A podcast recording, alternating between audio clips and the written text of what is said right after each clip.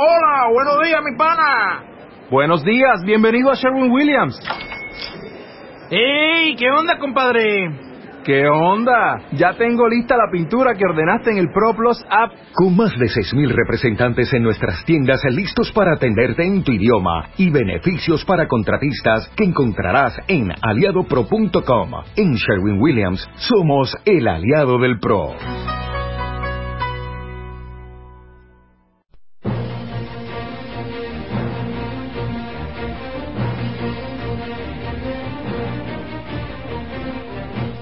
Volvemos con el tiempo de volvemos con el tiempo del candidato y lo hacemos en el día de hoy con otras de las candidatas que se presentan a la alcaldía del municipio de Telde.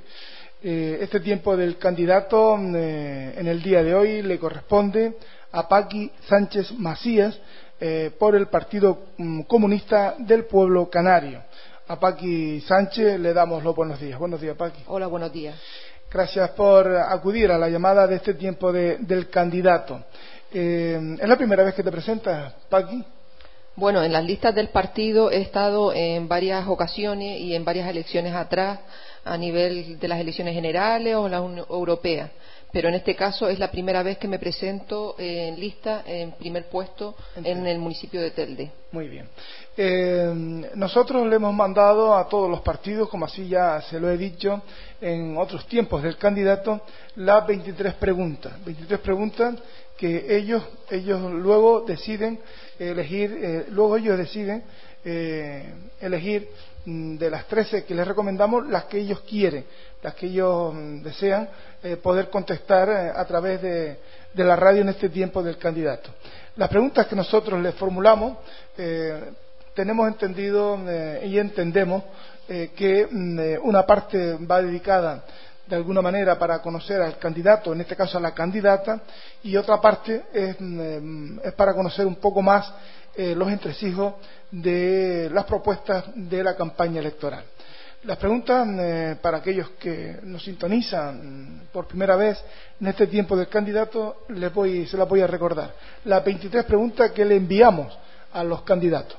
Eh, cuál es eh, su trayectoria, conoce lo que pretende gobernar, cuál es el carácter y la imagen que quiere proyectar sobre usted, cómo le ven sus amigos después de enterarse que es candidato, la palabra negociar cómo la maneja y qué antecedentes tiene de haber usado la misma, si tiene filosofía de vida, díganos cuál es, cómo piensa, tiene dotes de mando, cómo manda y si lo ha hecho, díganos dónde y cómo, antes de dedicarse a la política, cuál era su patrimonio personal, antes de dedicarse a la política, cuál es su actividad profesional, cuál es el equipo de trabajo más directo que le rodea y si va a estar con usted en el gobierno, va a ser coherente con las promesas que promulgue en campaña, su formación política, mm, quién la financia y cuánto está previsto que se gaste en esta campaña, eh, cuáles son sus principales propuestas. Eh, de estas propuestas, ¿tiene usted ejemplos de cómo funciona y cuáles serían los resultados?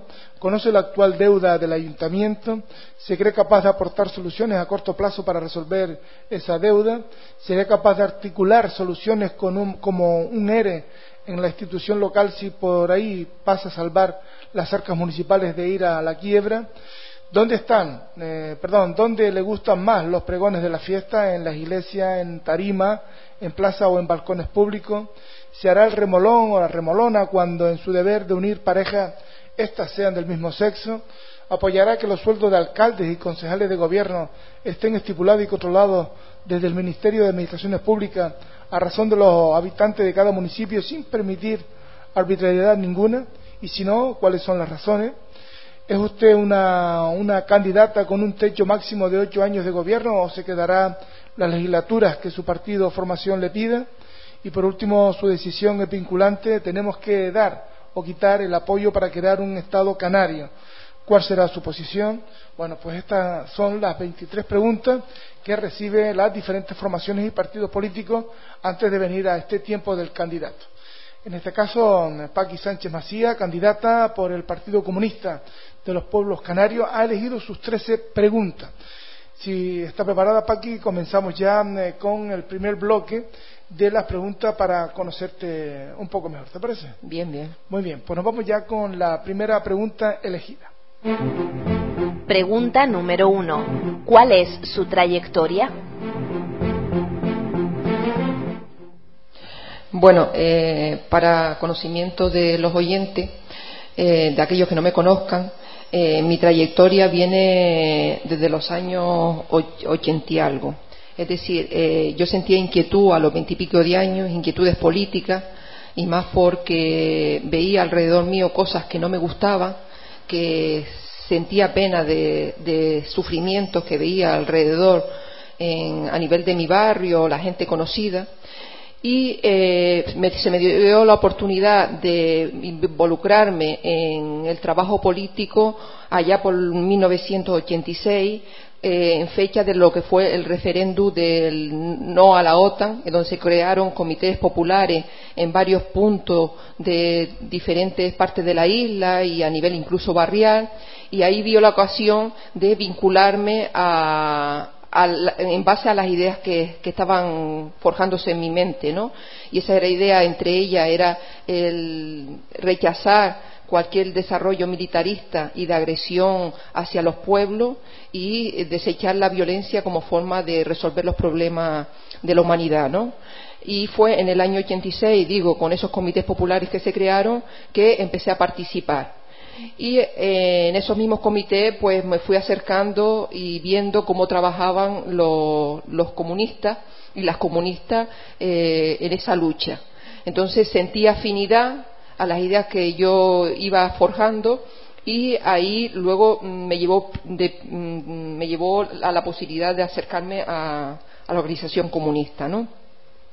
Pero mi inquietud en esa defensa de, los derechos de los trabajadores, que también estaba intrínseca en mí, y que los comunistas ahí defendían a la clase obrera como un elemento importante que son los generadores de la riqueza en este país y eh, viendo las condiciones laborales en las que se, en la que se estaban viviendo, pues mm, ya de por sí me, me dio también opción a trabajar y a formarme en, el mundo laboral eh, ya de forma académica, cuando opté por la carrera en aquel tiempo se llamaba graduado social, que hoy mm, está, si no me equivoco, el nombre como derecho laboral, eh, para mirar y para conocer eh, cuál era la legislación y los derechos que se recogía, a nivel de los estatutos de los trabajadores y demás.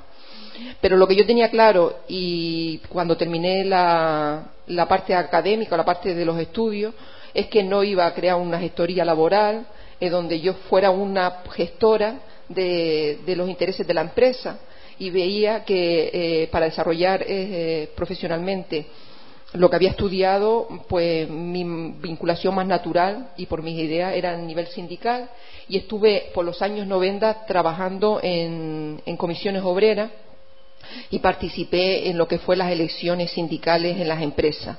Esa fue una experiencia tremenda y muy enriquecedora. De primera mano, pues ya me acercaba a los trabajadores, hablaba con ellos y infundía lo que es la, necesidad de la lucha sindical eh, para reivindicar los derechos de los trabajadores. Pero bueno, el tiempo también mm, me hizo ver que el sindicato mm, eh, cada vez era más gestor y menos de clase. Eh, el hecho mismo de participar incluso en las negociaciones veía que el propio sindicato no creía en la fuerza de los trabajadores y cuando se negociaba siempre se negociaba la baja. Eso me fue decepcionando y, bueno, no tengo mucho más que decir porque la experiencia y, lo que se está viendo hoy por día es que las propias direcciones sindicales eh, mayoritaria mm, está vendiendo los intereses de los trabajadores y eso pues ha tenido un proceso hasta llegar al, extremo que se ha llegado ahora, ¿no? Y en ese, en ese proceso, y yo estando desde dentro, no me gustaban muchas cosas de las que veía, e incluso me, me creaba una situación incómoda el hecho de eh, decir que era de un sindicato eh, que no respondía a, los intereses de clase. Y, eh, pero nunca eso me hizo paralizarme, y mm, posteriormente también sentía inquietud por, el tema ecológico, por el medio ambiente y por la defensa de la naturaleza. Y en eso pues me fui vinculando al movimiento ecologista eh, más en principio y, y, estando en el municipio de Telde, pues ya a nivel local me vinculé al colectivo ecologista Turcón.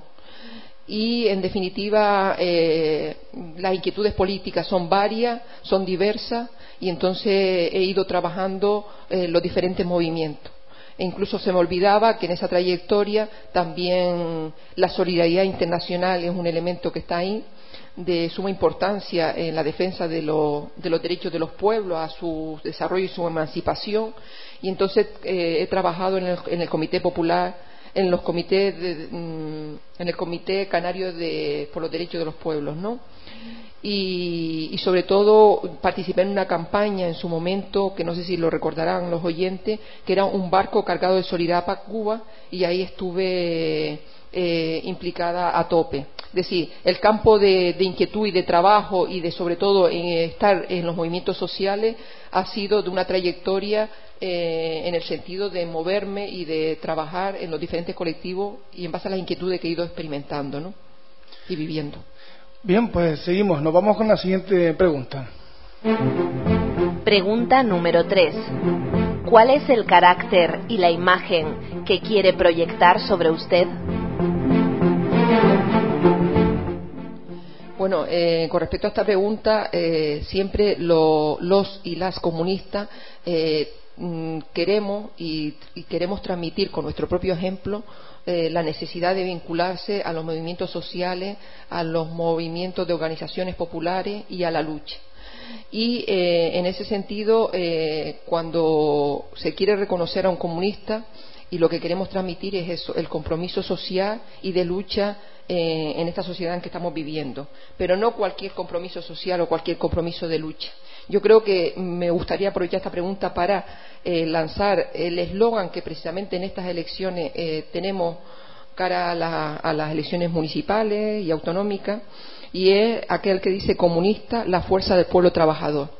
Es decir, que a los comunistas y a las comunistas se nos identifique como luchadores en defensa de, los trabajadores y las trabajadoras de la clase obrera y por lo tanto eh, lo que transmitimos es una concienciación de que si en este país la mayoría y la fuerza la tiene, la, tiene que tener la clase obrera, que son los que decía antes genera la riqueza de este país, y por lo tanto los comunistas defendemos a la gran mayoría y no a la minoría.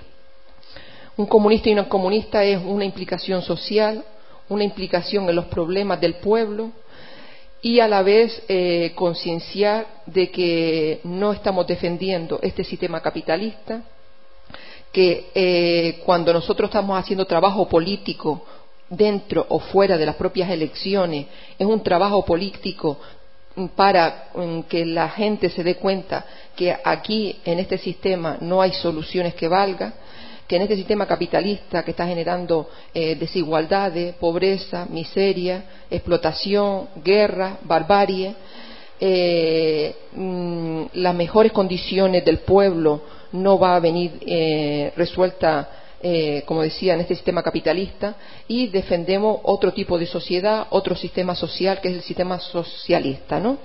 Y en eso, pues, cuando hacemos un trabajo político de explicación, de análisis, de reflexión, no nos quedamos eh, haciendo un planteamiento político para embellecer o para eh, mejorar y, hacer creer que aquí podemos crear un rostro humano en el sistema capitalista. Nosotros denunciamos y damos otra propuesta de otro sistema social. Entonces, eh, a esta pregunta, la imagen que queremos transmitir es de unos hombres y unas mujeres que estamos por transformar la sociedad, por hacer la revolución y cambiar el sistema social.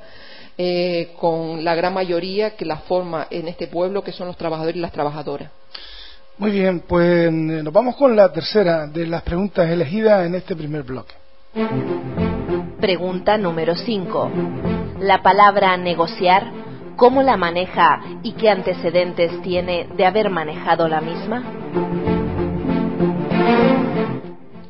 Bueno, pues yo creo que la primera pregunta que me hicieron sobre mi trayectoria me llevó también a experiencias prácticas en el día a día. Y en el movimiento sindical, eh, en las negociaciones, cuando estabas enfrente de la patronal eh, donde yo acompañaba a, compañeros y compañeras del sindicato para eh, defender un convenio colectivo y en ese periodo de negociación se veía el caso de que muchas de las veces por no creer en la fuerza de los trabajadores pues se negociaba a la baja y se negociaba eh, vendiendo los intereses de esos trabajadores. Entonces, mm, ya de por sí eso me ha servido de experiencia y para no, para no defender en ningún momento que la negociación, ni siquiera los pactos o cualquier tipo de acuerdo pueda pasar por encima de los intereses de la gran mayoría. Entonces, eh, negociar eh, siempre y cuando encima de la mesa no se, no se vendan los intereses del pueblo. Y en esa negociación, mm, si se hay que negociar para llegar a acuerdo, esa, eh, hay que mirar con lupa ese elemento. De forma que nosotros podemos llegar a acuerdos si, por ejemplo, en un barrio se está planteando crear una biblioteca y hay que tener fuerza para que esa biblioteca como un factor cultural se desarrolle en, un, en una zona determinada, en un barrio. A, esa, a esos acuerdos que va a favorecer a la mayoría, por poner un ejemplo, desde luego iremos de cabeza pero lo que nunca negociaremos, lo que nunca pactaremos es rebajar y siempre bajando la cabeza en el sentido de unos derechos tanto de los que han sido conquistados y también de los que hay que seguir conquistando para mejorar las condiciones del pueblo, eh, la negociación tiene que partir de que eh, el beneficio colectivo, el beneficio de la mayoría está por encima de los intereses particulares y de los intereses concretos de una minoría. Ese es el prima, esa es la lupa con que miramos cualquier negociación o cualquier acuerdo. Por ahí tiene que pasar. Si no, eh, desde luego no aceptaremos ninguno. Nos vamos con la siguiente pregunta. Pregunta número 10. ¿Cuál es su equipo de trabajo más directo que le rodea y si va a estar el mismo con usted en el gobierno? Bueno, eh, en la lista eh, electoral mm, del municipio de Telde, ya de por sí eh, los candidatos y las candidatas que están ahí presentes ya tienen una trayectoria de, lucha social. Hay compañeros y compañeras que han trabajado en el movimiento de solidaridad con los pueblos. Hay compañeros y compañeras que han trabajado el antimilitarismo la objeción de conciencia vienen de ahí y de trabajar el, el tema de no a, al desarrollo de, la, de la, guerra y de, lo, y de los presupuestos militares que cada vez más en, en aumento eh, en este país. Hay compañeros y compañeras que han trabajado del tema del movimiento vecinal y tienen una trayectoria en lo que es el tema de los colectivos de barrio. Y en definitiva, en un campo u otro, pues esas son las listas que forman la candidatura al municipio de Telde. Y ese mm, perteneciendo estos compañeros y esta compañera al dicho municipio, pues el equipo más cercano que en el que estoy trabajando eh, ya no solo cara a estas elecciones, sino que ya viene desde muchos años atrás y nos conocemos y tenemos la experiencia del trabajo colectivo de unos y de otras. Entonces, el equipo que me rodea y el equipo que lo formamos es un equipo colectivo, eh, donde ahí tomamos las decisiones, debatimos, discutimos y trabajamos en la línea de lo que defendemos el Partido Comunista del Pueblo Canario. Y esa es la candidatura del partido y ese es el equipo que ha estado incluso antes de las elecciones y que lleva muchos años eh, en la experiencia del trabajo. Muy bien, bueno, vamos ya con la penúltima de este primer bloque. Pregunta número 11. ¿Va a ser coherente con las promesas que promulgue en campaña? Yo creo que en esta pregunta es muy interesante porque eh, a mucha gente le rechina el hecho de que cuando vienen las campañas electorales eh, los partidos pues se vuelven locos haciendo promesas eh, pues no sé cuántos puestos de trabajo vamos a crear, pues no sé cuánta biblioteca podemos mm, crear o cuántos locales sociales, en fin, lo que es la batería de propuestas es enorme y incluso si la vas a mirar hasta demagógica, ¿no? Nosotros los, comunistas y las comunistas no partimos de, de lo que se llama propuestas, o mejor dicho, promesas electorales.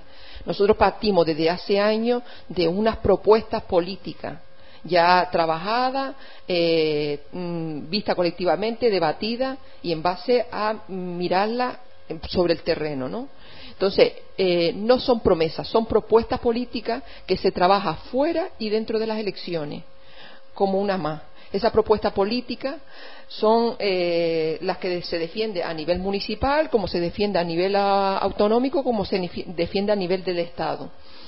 Entonces, eh, mm, entendemos que esas propuestas van encaminadas a, mm, a, un trasfondo político de cambio de la sociedad y del cambio incluso del sistema político, en donde el pueblo vaya tomando cada vez más cota de poder e incluso en estas propias elecciones eh, el Partido Comunista del Pueblo Canario lo que defiende es que, y nos vale estas propias elecciones como un altavoz para organizar la lucha del pueblo.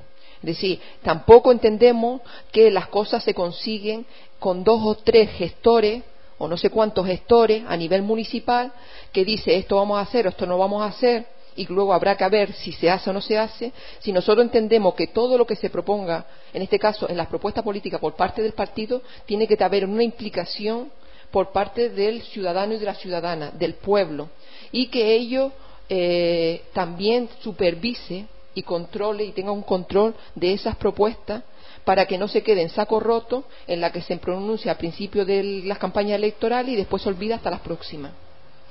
Pues bien, ya nos vamos con la última de este primer bloque eh, para luego ya entrar en otros temas. Pregunta número 12. Su formación política, ¿quién la financia y cuánto está previsto que se gaste en esta campaña? Eh, vamos a ver, en el tema económico, mm, nosotros no somos una organización que nos volvemos locos eh, gastando eh, en una campaña electoral cantidad de dinero desorbitado y con el objetivo de conseguir votos y llegar a las instituciones y esa es nuestra panacea. No. lo que es el, el coste económico de la campaña es sufragado eh, por el esfuerzo personal tanto de los militantes y las militantes como de gente simpatizante que está alrededor de la organización.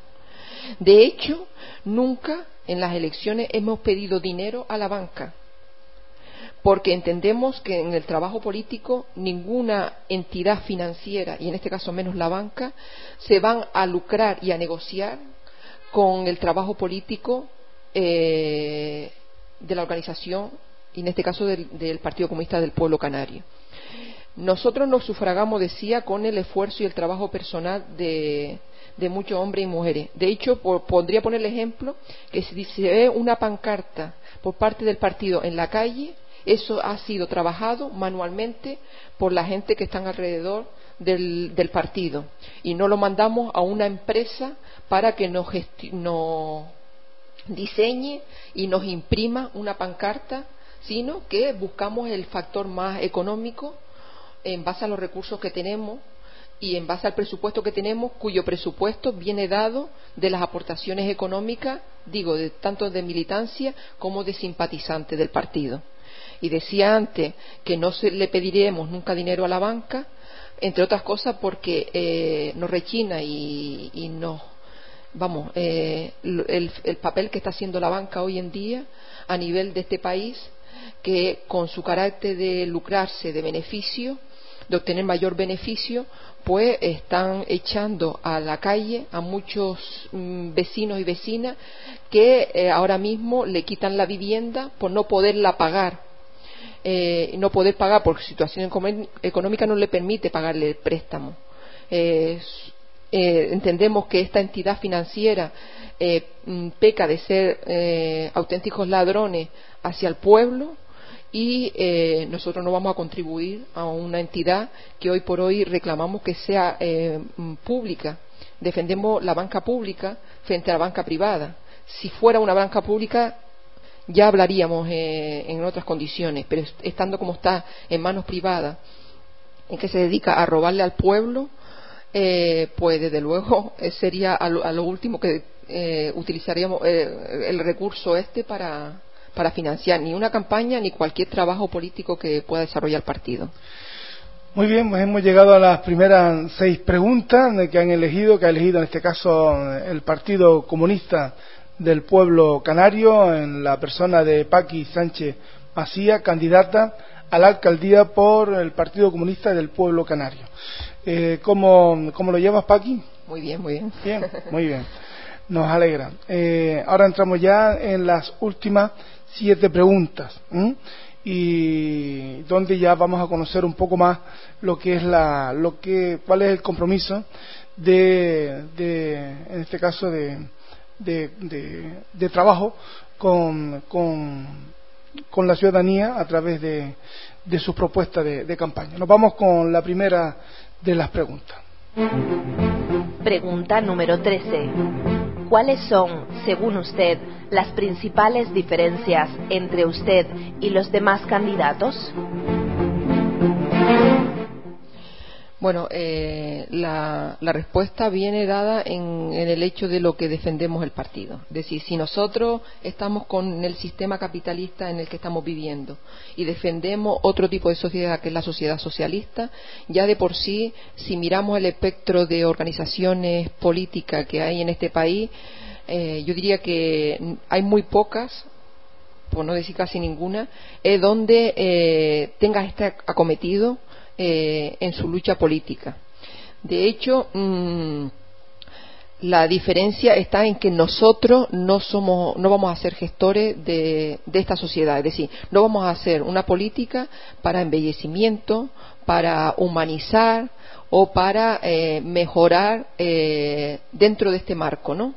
El, trabajo político del partido se, diferencia en el hecho de que nosotros lo que promulgamos y lo que trabajamos es para eh, que el pueblo tenga tres pilares de sostenimiento, que es la organización, la unidad y la lucha. Organizarse para defenderse ante la batida de las políticas antisociales y antiobreras que día sí día también está aplicando los gobiernos a nivel de todo el Estado o el gobierno a nivel de Canarias eso es organizarse para eh, enfrentarse a estas políticas que dañan los intereses del pueblo y de los trabajadores. Unidad, porque es necesario, y además siempre el lema está ahí, la unidad se la fuerza, y es necesario eh, la unidad del pueblo y de la clase obrera eh, para tener esa fuerza suficiente para defender sus propios intereses. Ese es el segundo pilar y la lucha porque entendemos que la lucha es enormemente imprescindible en el sentido de que a, nosotros, al pueblo, a la clase obrera, nunca le vienen las cosas regaladas, sino que la experiencia histórica, todo lo que has conseguido y todo el derecho que has adquirido ha sido a través de conquistarlo con esfuerzo, sudor, incluso con muertes que han quedado en el camino, ¿no? Entonces, eh, estas elecciones o la batalla política fuera de ella es eh, sobre todo para organizar al pueblo y crearle un mayor nivel de conciencia de que ah, hay que acabar con este sistema y crear el sistema socialista. Yo creo que es un elemento muy importante y muy diferenciador dentro del espectro de las diferentes organizaciones que hoy existe a nivel del Estado o a nivel de Canarias. Nos vamos con la segunda de este segundo bloque. Pregunta número 14. ¿Cuáles son sus principales propuestas? Yo lo, eh, eh, lo plantearía en, y bueno, el partido lo plantea en tres bloques especialmente, ¿no?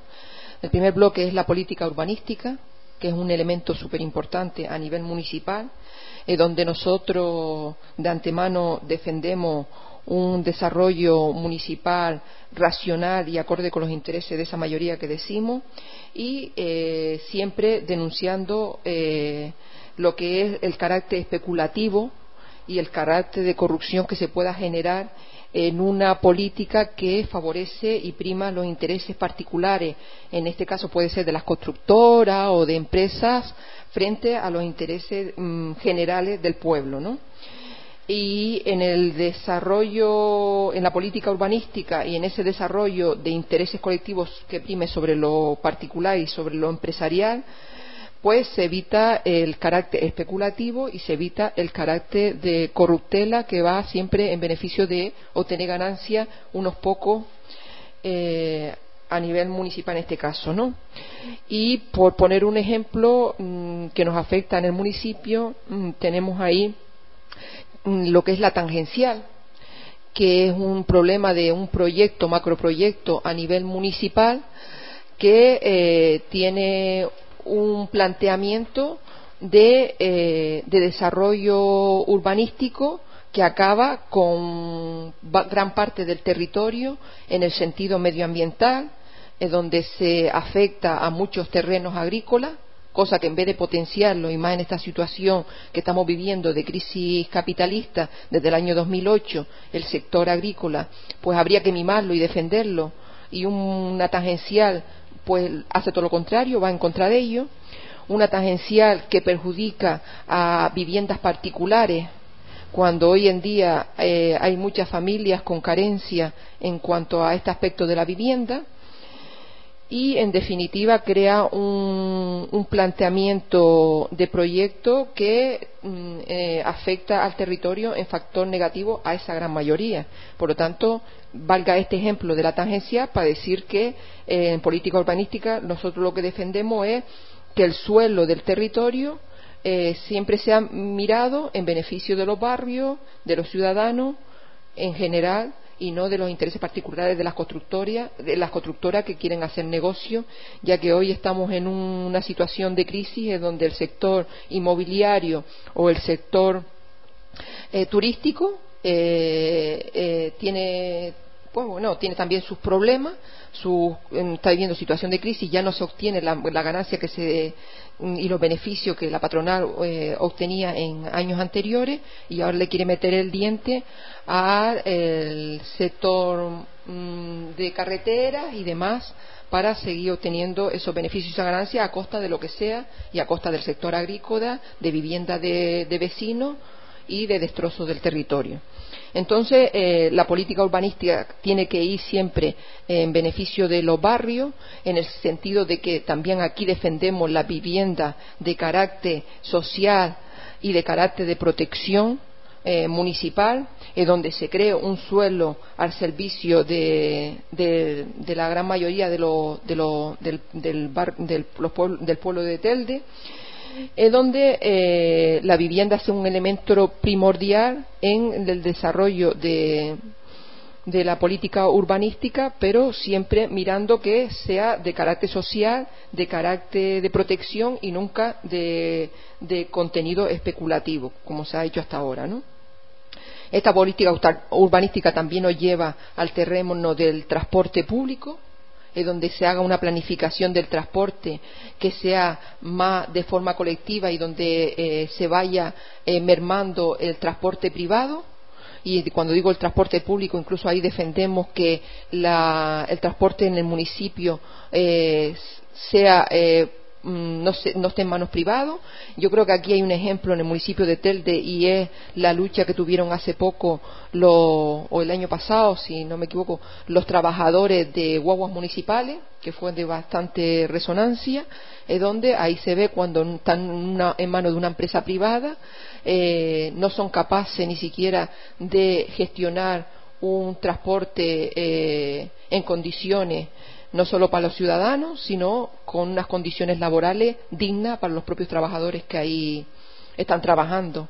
Ese vale de ejemplo para decir que nosotros defendemos el transporte público, que esté en manos municipales, que mm, eso supone mejorar las condiciones del, de la clase de los trabajadores que allí trabaja y mejorar las condiciones de servicio para los ciudadanos, en donde incluso aquellas familias que no tienen recursos económicos tengan la posibilidad de tener un transporte gratuito si así la situación está, ¿no? Eh, y hay otro elemento importante dentro de la política urbanística y es defender el patrimonio, lo que le llamamos el patrimonio histórico y en el municipio de Telde se entenderá en el hecho, por ejemplo, del tema del corredera. donde ahí también eh, trabajamos los comunistas, para que se haga justicia en que el Corredera tenga un monumento en el municipio, tenga un reconocimiento y tenga eh, y sea difundido entre la gente joven nueva que está saliendo y que no conoce la historia pasada de la lucha del Corredera y de lo que supuso la lucha por la República y la lucha contra la dictadura franquista. Eh, por lo tanto, hay que acondicionar eh, elementos patrimoniales históricos del municipio que dé la posibilidad de todo esto, ¿no? Eh, y de hecho, en el carácter histórico, ahí tenemos un elemento, un espacio emblemático en este aspecto de la represión del franquismo, como es Cima de Ginamar. Y a veces, pues, cabrea viendo los ejemplos de que las cuatro puertas, eh, cuando vas a visitarlo como yacimiento arqueológico, pues tiene un panel donde explica el entorno y la persona que va, pues puede tener información de lo que aquello supuso en el pasado y sin embargo eh, la historia más reciente que siempre se ha querido ocultar desde que, desde que, murió Franco hasta la época actual hace que Cima de Ginama hoy mismo no sea un espacio protegido eh, donde tenga posibilidad de tener una información en el mismo entorno con un panel y con un reconocimiento a aquellos luchadores que la represión se encargó de asesinar tirando a Cima de Ginama y que cualquier persona y cualquier jóvenes de los centros estudiantiles tenga posibilidad de hacer una visita y hacerse una explicación, porque eh, la memoria histórica es muy importante y siempre ha habido una frase que dice o conoces tu historia o estás condenado a repetirla. Pues eso también entra dentro de lo que la política urbanística es, acondiciona el municipio eh, para que el pueblo tenga posibilidad de conocer su pasado y, hacer, y sentirse orgulloso de ello, ¿no? Ese es el bloque de política urbanística. Bueno, me puedo dejar muchas cosas atrás porque es muy extenso, pero hay otro bloque que es la democracia real que defendemos en el municipio. Y cuando decimos una democracia real, bueno, partiendo del hecho que es una premisa que hay que explicar ante todo, y es siempre que decimos que cuando estamos en un sistema capitalista es imposible que la democracia sea plena porque siempre hay intereses contrapuestos de una clase social minoritaria que es la patronal, la oligarquía, la burguesía y demás, frente a una clase mayoritaria que es el pueblo, la clase trabajadora. No tienen los mismos intereses y siempre estarán en lucha eh, en ese aspecto. Pero así todo entendemos que eh, estamos viviendo en el sistema capitalista y por lo tanto lo que aspiramos es a ganar mayor cuota de poder por parte del pueblo y ganando mayor espacio de decisión. Y eso no se consigue en unas elecciones cuando a la gente la invoca a que vaya a votar a cada cuatro años, porque esto sería una mm, democracia eh, representativa y nosotros lo que defendemos es una democracia participativa. Y una democracia participativa supone que el pueblo, en ese periodo de elecciones a elecciones, tenga derecho a ser oído en toda la política municipal que acontece del día a día. Y hay dos elementos importantísimos. Y es que la cuestión de la financiación del municipio y la cuestión urbanística.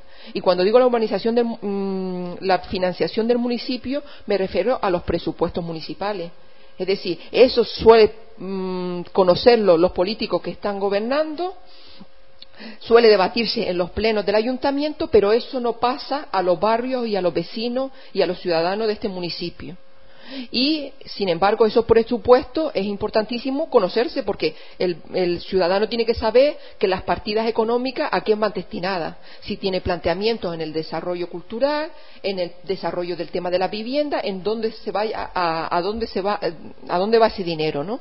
Y en ese aspecto, pues planteamos el hecho de que se haga asambleas populares donde se explique cuál es el presupuesto municipal, que se debata, que el vecino sepa que en su barrio sobre el dinero que se está hablando, a dónde va destinado, si a locales sociales, a desmejorar las condiciones de los colegios, en fin, a muchas de esas partidas. Y eso es una democracia participativa, eh, donde haya posibilidad también de que el pueblo, si quiere eh, refrendar esos presupuestos, tenga derecho a un, a un referéndum cuando así se requiera por el debate que se ha desarrollado y en el plano urbanístico también. Es decir, para romper el carácter especulativo de los planes generales de ordenación urbana, para romper el carácter de corruptela entre a quien se le designa el desarrollo, el trabajo de las carreteras y demás, el pueblo tiene que saber cuál es el planteamiento de diseño y de trabajo en el suelo del municipio de Telde, que se conozca el plan general de ordenación urbana, que se debata y de esa forma eh, decida si están de acuerdo o no están de acuerdo y si hay que pasar los referéndum, pues también. Ese otro bloque. Y el tercer bloque ya va en el aspecto social, el derecho al trabajo, en el también en el derecho a la vivienda. E incluso planteamos, eh, tal como está la situación hoy con el tema del empleo, el ayuntamiento tiene que crear una bolsa de empleo en donde los ciudadanos se puedan apuntar y el mismo ayuntamiento vea las condiciones en que están cada uno, porque no es lo mismo una familia donde los que tienen edad de, laborales de trabajar no trabaje ningún miembro a una familia en donde dos trabajan y uno no. Entonces, esa bolsa de empleo valora cómo está la situación de cada una de las personas que están ahí registradas para potenciar lo que es el trabajo a nivel municipal.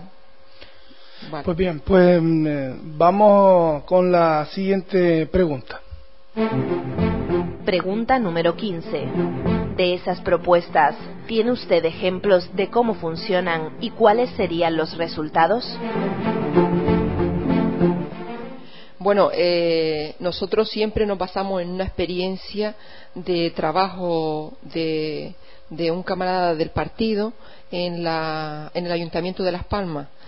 Eh, Andrés Alvarado Janina estuvo en, como concejal en el Ayuntamiento de Las Palmas, como digo, en el año 83-87 por Unidad del Pueblo Canario, UPC, Asamblea Canaria, UPC AC, ¿no? Y él, el eslogan que siempre llevó, los barrios, ahora sí, o ahora los barrios, eh, bueno, en fin, que el protagonismo de los barrios. Y él decía que eh, en el tema urbanístico mm, había que eh, luchar contra lo que es el elemento de especulación y voracidad especulativa a nivel del municipio de Las Palmas. Tuvo eh, los años del año 83 al 87 una batalla fuerte y constante eh, en ese aspecto y hace participar a los barrios, bueno, en la línea que yo incluso en las otras preguntas defendía, ¿no? y que defendemos el partido en general, y es el protagonismo de los ciudadanos en la vida política municipal. Y él, Andrés Alvarado Janina, eh, pertenece a un barrio popular como es el barrio de Tres Palmas, a la entrada del municipio. Y ahora ese mismo barrio es un ejemplo digno de lo que puede suponer y lo que se debe reivindicar para cualquier barrio en cualquier parte de esta isla. Es un barrio que tiene un centro cívico eh, donde ahí se desarrolla actividad de, carácter cultural, asociativa, eh, en condiciones dignas, con unos locales estupendos, en cuanto a que la infraestructura tiene unos medios que con, con, buenas condiciones para ello. Tiene una biblioteca en el barrio, que es lo que aspiraríamos para el desarrollo cultural en cualquier barrio de cualquier punto de la isla, como decía antes. Tiene un gimnasio para potenciar el desarrollo deportivo entre la juventud y más allá de la juventud. Y, en definitiva, han creado ellos, porque la construcción de, la zona de Tres Palmas eh, no lo tuvo en la infraestructura en principio, han creado eh, plazas de garaje a precios populares eh, y nada especulativo para los vecinos que tenían problemas en el tema de aparcamiento. Y ese es un ejemplo eh, palpable, digno y práctico que está ahí como patrimonio que nosotros nos vale para las propuestas que decíamos antes en la pregunta anterior. Vamos con la siguiente pregunta. Pregunta número 18. ¿Sería capaz de articular soluciones como un ERE en la institución local si por ahí pasa salvar las arcas municipales de ir a la quiebra? Desde luego, nosotros nos negamos rotundamente a la destrucción de puestos de trabajo y a seguir, a que se, siga incrementando el ejército de parado que en este país ahora y en concreto en Canarias ya supera las 300.000 personas. Un expediente de regulación de empleo es, supone eh, destruir puestos de trabajo y llevar más gente al paro con lo que eso lleva detrás en la situación y en las condiciones en las que tiene que sobrevivir, o mejor dicho, malvivir cualquier ciudadano en este país. Por lo tanto, nunca defenderemos lo que es la propuesta del ERE. Y creo eh, y entendemos que la, parte económica o financiera por parte del ayuntamiento tiene que recurrirse en una vía que resuelva los déficits a nivel de la institución municipal, que en este caso es el ayuntamiento, ¿no? Entendemos que si el ayuntamiento es la institución más cercana al pueblo, que está mm, y que tiene que desarrollar una política en pie de terreno con, con el ciudadano y ciudadana, y del el vecino y el vecino. En este municipio hay que reclamar y hay que reivindicar y hay que pedir que eh, a nivel de otras instituciones superiores, como puede ser el, gobierno a nivel del Estado o el propio Cabildo, eh, contribuya con su propio presupuesto a aumentar eh, las arcas municipales porque, como decía antes, la explicación está en que el, ayuntamiento es la entidad más cercana del pueblo y, por lo tanto, las otras instituciones tienen que nutrirla para un desarrollo en todos los aspectos sociales, culturales, económicos, el plan urbano y demás. Ahí es una fórmula de eh, ir resolviendo pues cualquier déficit económico que pueda haber en el municipio. Y otro es el, lema que nosotros decimos, que pague más quien más tiene.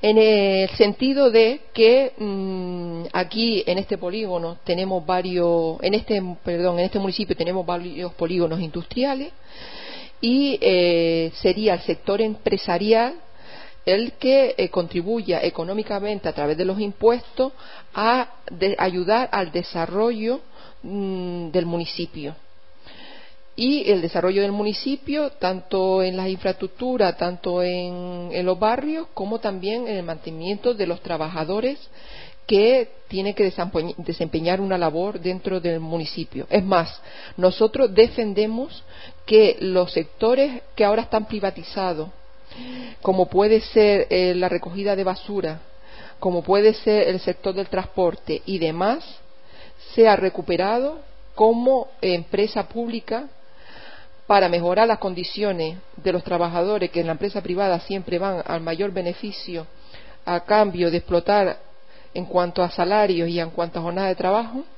Esto tiene que pasar a manos eh, públicas y eh, también entendemos y, hay, una propuesta que es mancomunizar eh, a los municipios, de forma que el del municipio de Las Palmas se articule, se coordine y lleguen a acuerdo con otros municipios, puede ser de Las Palmas o puede ser a nivel yendo para el sur, Carrizal Ingenio, que ya existe experiencia, eh, como la Mancomunidad del Norte y demás, que para eh, varios servicios que se hacen en un municipio y otro, se eh, gestione para que se trabaje en los diferentes municipios, de forma que se abaraste el coste y los materiales que se utilice, por poner un ejemplo, un camión de recogida de basura, pueda desempeñarlo en varios, municipios y es abaratar el coste y eh, eh, reutilizar y reforzar el servicio. ¿no? Eso es una medida económica para eh, disminuir los gastos. Pues entre esa, entre que contribuya a las instituciones que están como el gobierno de Canarias, como es el gobierno a nivel central o como el cabildo a las arcas municipales o como es el hecho de que el sector empresarial eh, contribuya con mayor impuesto al desarrollo municipal, son medidas que no tienen que recurrir a cargarle esta crisis a los trabajadores eh, echando en la calle y destruyendo empleo. Nos quedan, tres preguntas eh, que formularle a la candidata del Partido Comunista del Pueblo Canario, a Paqui Sánchez Macía. Sí le vamos a rogar en mayor brevedad en el resto de las tres preguntas, si le parece. Nos vamos con la siguiente. Pregunta número 21. ¿Apoyará que los sueldos a alcaldes y concejales de gobierno estén estipulados y controlados desde el Ministerio de Administraciones Públicas a razón de los habitantes de cada municipio sin permitir arbitrariedad ninguna? Y si no, ¿cuáles son las razones? Nosotros no proponemos o no defendemos esta propuesta, sino que lo que defendemos es que se cree un convenio negociado con los sindicatos. Es decir, que las personas, eh, los políticos que trabajan en las instituciones, que tienen que trabajar para el pueblo, tengan eh, las condiciones de son trabajadores del pueblo y por lo tanto, como cualquier trabajador, se rija por convenios colectivos. Que eso aquí no existe esa experiencia.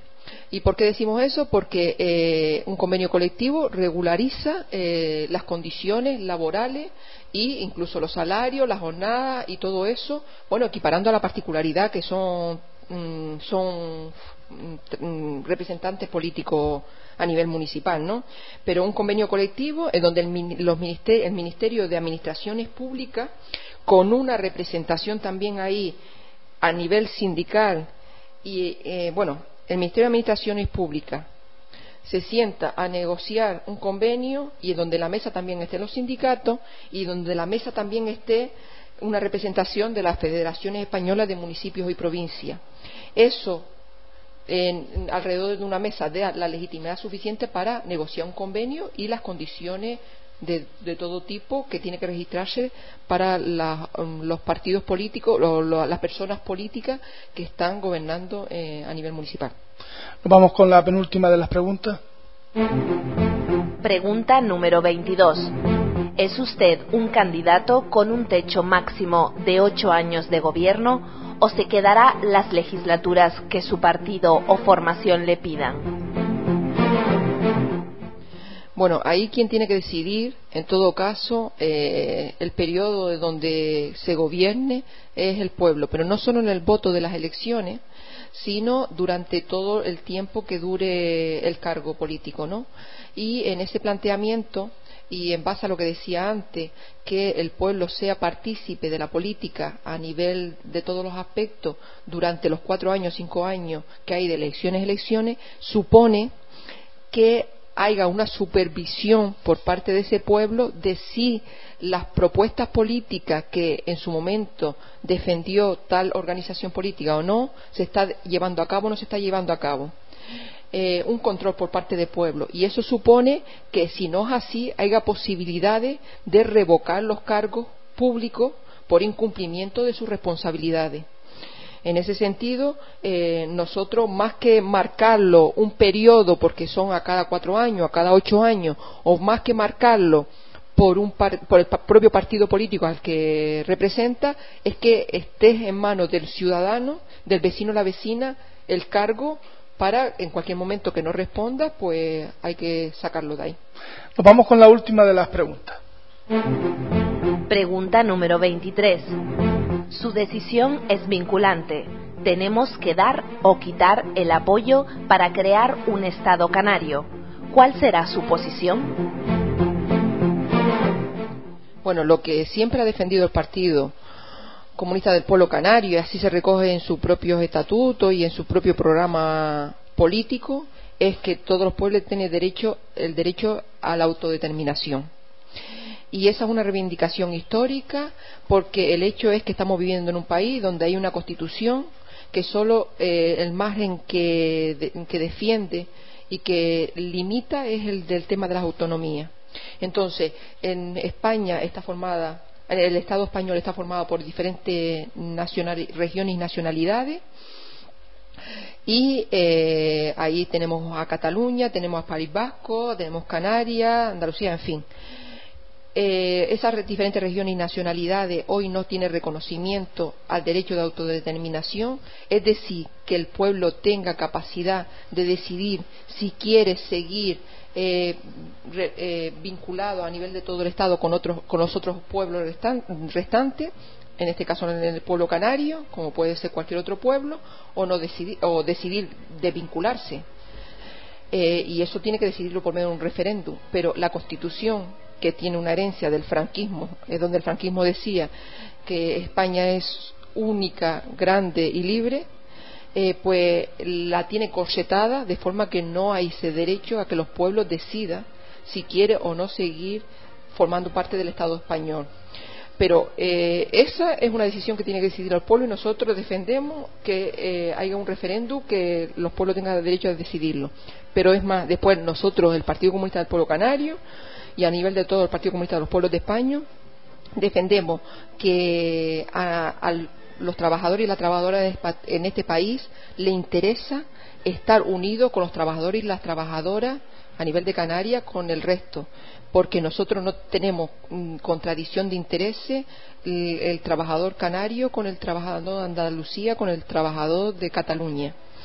En todo caso, con quien sí tenemos eh, confrontación de intereses es con la burguesía. Y a veces hay burguesía que, es canaria y eh, explota más a un canario que lo que pueda ser un trabajador que viene de la península. Entonces, desde el punto de vista de clase, nosotros defendemos la unidad eh, bueno, defendemos realmente la propuesta nuestra es una, república de carácter confederal y socialista, en donde todos los pueblos eh, y todos los trabajadores del, Estado español estén unidos y vinculados, que es donde tienen la fuerza y porque defienden los mismos intereses independientemente que hay que dar posibilidades a que los pueblos decidan por medio de referéndum el derecho con el derecho de autodeterminación recogido en la Constitución.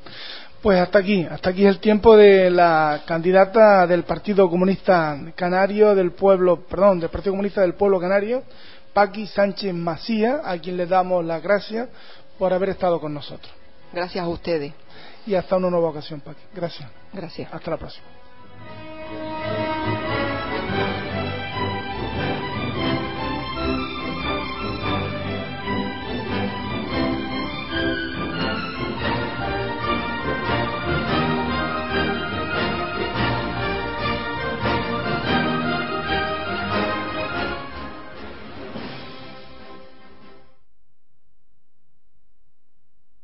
If you only have a 401k, you're not getting the most for retirement. Wait, what? Add a Robinhood IRA on top, then they'll boost it by 3%. You can do that? And if you transfer in any retirement account, you get 3% on top of that. Is there a limit to the match? No limit. Robinhood Gold gets you the biggest contribution match of any IRA on the market. Sign up for Robinhood Gold at Robinhood.com slash boost by April 30th. Subscription fees apply. Investing involves risk. 3% match requires gold for one year from first match. Must keep IRA for five years. Match on transfers subject to additional terms and conditions. Robinhood Financial LLC member SIPC.